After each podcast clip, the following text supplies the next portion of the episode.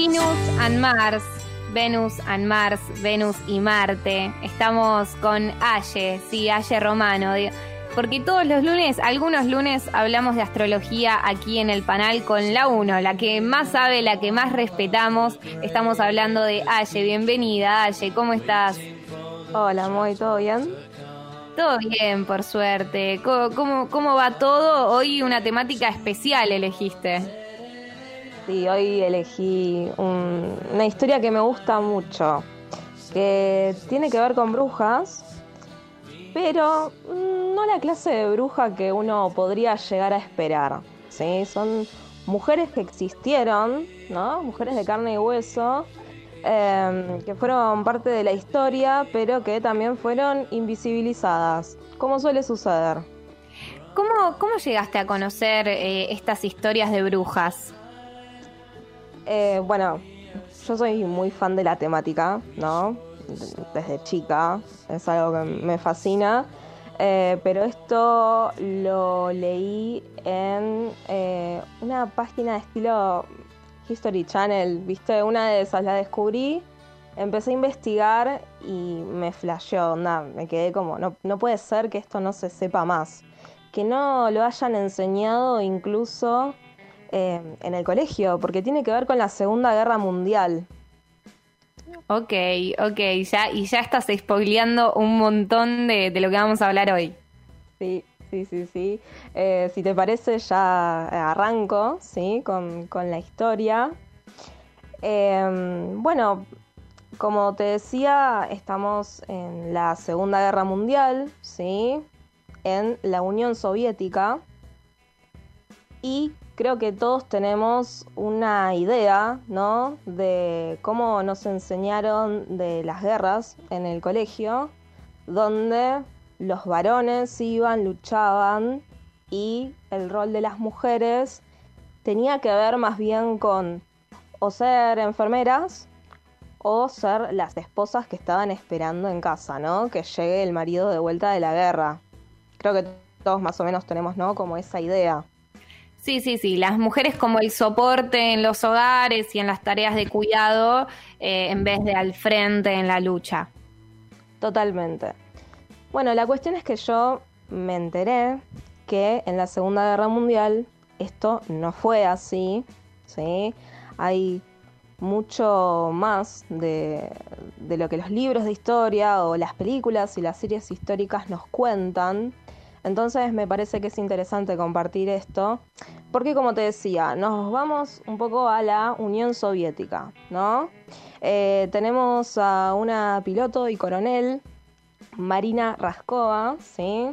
un nombre que poco se ha conocido, pero ella recibía constantemente cartas de mujeres que querían participar en la guerra.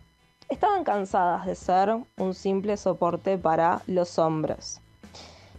La cuestión es que Marina se toma muy en serio este pedido, ¿sí? A tal punto que lo termina elevando a Stalin, donde pedía que se formen escuadrones femeninos para participar en la guerra. Él acepta, ¿sí? después de considerarlo durante un tiempo, y así es como la Unión Soviética se convierte en el primer país en tener oficialmente un grupo de ataque aéreo conformado por mujeres un montón, ¿no? O sea, pensemos que, que incluso hoy en día el, lugar de la mujer en general queda relegado a esos espacios más del hogar, más privados, si se quiere, más que en, en lo público, en la esfera pública y, y, en qué tipo de esfera pública también, ¿no? Estamos hablando de la guerra.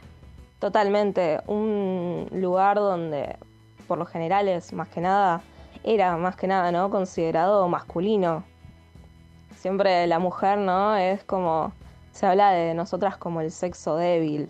Entonces, claro, ¿cómo iban a ir a la guerra? El asunto es que el que pasa la historia por esta decisión es Stalin, pero también es como que corre el enfoque de la realidad, ¿no? Es un logro conseguido por las mujeres, por esta persona, Marina, ¿no? Que insistió, insistió hasta que lo logró. La cuestión es que más de 400 mujeres se enlistaron, ¿sí? Y se formaron varios grupos de combate que eran exclusivamente femeninos. El asunto que esto no termina acá, ¿sí? sino que todavía quedan obstáculos enormes por sortear. En principio, vamos por los uniformes, ¿no? Les daban uniformes de hombres, porque no iban a ser por 400 mujeres, no iban a fabricar nuevos uniformes. Entonces les daban el descarte de los hombres. Les daban las botas en peor estado, ¿no? Por ejemplo.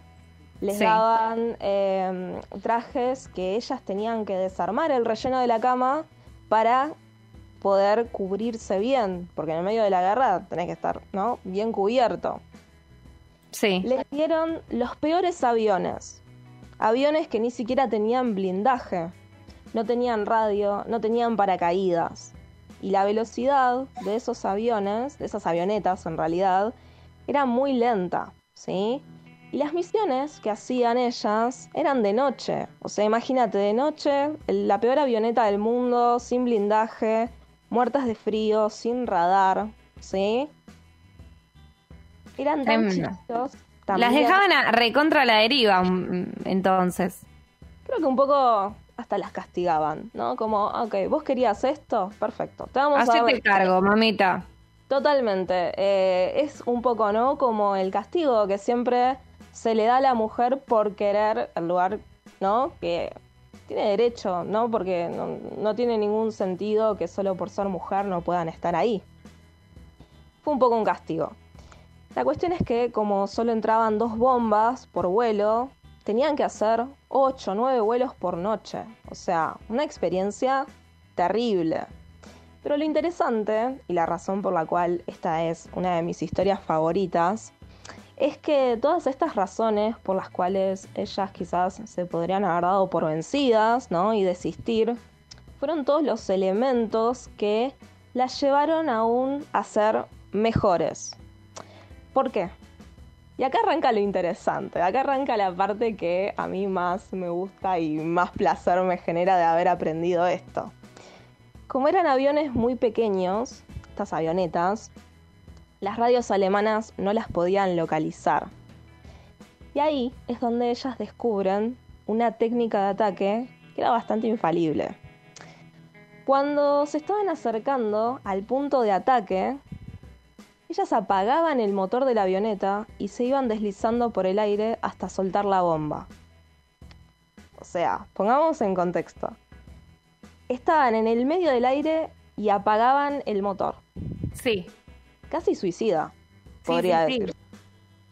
La cuestión es que con el tiempo se volvieron el terror de los alemanes. Estos caballeros ni siquiera se animaban a prender un cigarrillo de noche porque tenían miedo que descubran su ubicación y los ataquen.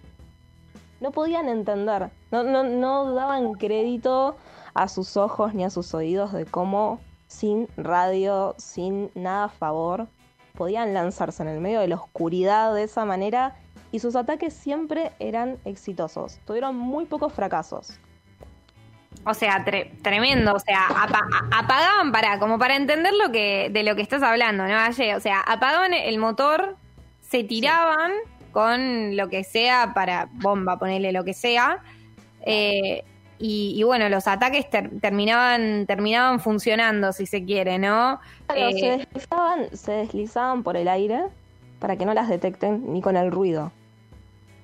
Claro. De la avioneta. El asunto es que los alemanes las odiaban tanto que las empezaron a llamar las brujas de la noche. Y ellas, en vez de pensar qué horror, que nos digan de esta manera, lo tomaron como propio y lo llevaron con mucho honor. Se empezaron a llamar a sí mismas las brujas de la noche. Claro. y sí, soy la bruja de la noche. O sea, me meto y, no me escucha nadie. Les empezaron a decir así porque supuestamente el sonido que hacían era tan mínimo que les resonaba a brujas subidas a una escoba, en el aire deslizándose, sin ninguna clase de sentido. Y ellos estaban tan indignados que hicieron la típica. Empezaron a inventar rumores de que la verdadera naturaleza de sus habilidades eran resultados de experimentos médicos. Arre. O sea, no podían entender, no, no podían admitir que quizás eran más inteligentes y mejores estrategas que ellos. Claro. Las brujas, viste cómo son las jabru. Y esta es otra cosa, ¿no? Que me parece interesante destacar, de lo cual me gusta, ¿no? Hablar de este tema y lo voy a seguir comentando en próximas columnas. Es que siempre bruja y esa clase de comentarios son denostativos. Cuando en realidad la imagen, ¿sí? De la bruja tiene que ver no solamente con eh, cómo se dieron una cantidad de femicidios en masa, ¿no? Muchos femicidios en masa en la época de la caza de brujas, sino también que siempre se la relaciona a una mujer mala o la ponen fea como algo, ¿no? Como si estuviera mal eh, o que envidia a la juventud, ¿no? Entonces ahí también eh, se habla de la hegemonía y de cómo la vejez está mal vista. O sea, hay, muchas cosas, ¿no? Para hablar alrededor de la imagen de la bruja. Como, como si fuera la culpa de, la bruja por tener ciertas características físicas, ¿no? Como algo de ese resentimiento también, ¿no? Que, que, también se, se, se, ve mucho en, en, nuestra sociedad actualmente. Y nunca me había eh, puesto a pensar en la casa de brujas como un femicidio, como femicidios masivos, ¿no? Cuando está tan, tan dicho como ah, la casa de brujas como algo tan normal.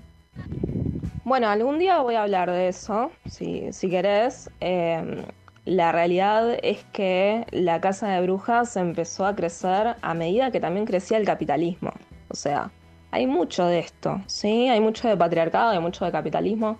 Hay mucho de eh, la molestia frente a mujeres que eran viudas o que no se casaban o que eran parteras. Entonces en ese momento las parteras eran mujeres ¿no? de, saber ancestral, de mucho conocimiento, eh, mujeres que sabían de medicina, ¿sí?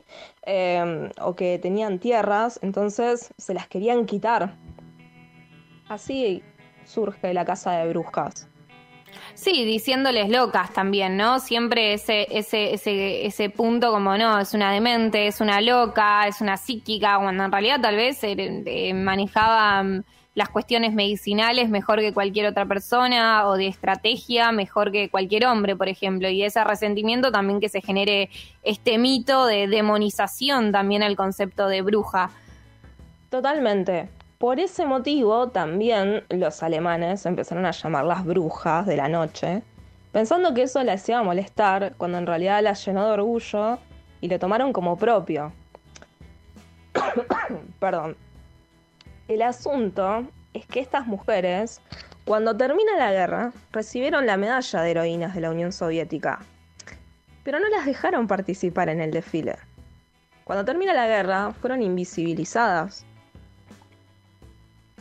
estos regimientos son considerados en la historia de la Segunda Guerra Mundial como uno de los grupos de combate aéreos que logró una de las mayores hazañas. Entonces, ¿cómo puede ser que no se sabe de ellas? Y así uno también se pregunta, ¿de cuántas mujeres más no sabremos cosas? Claro.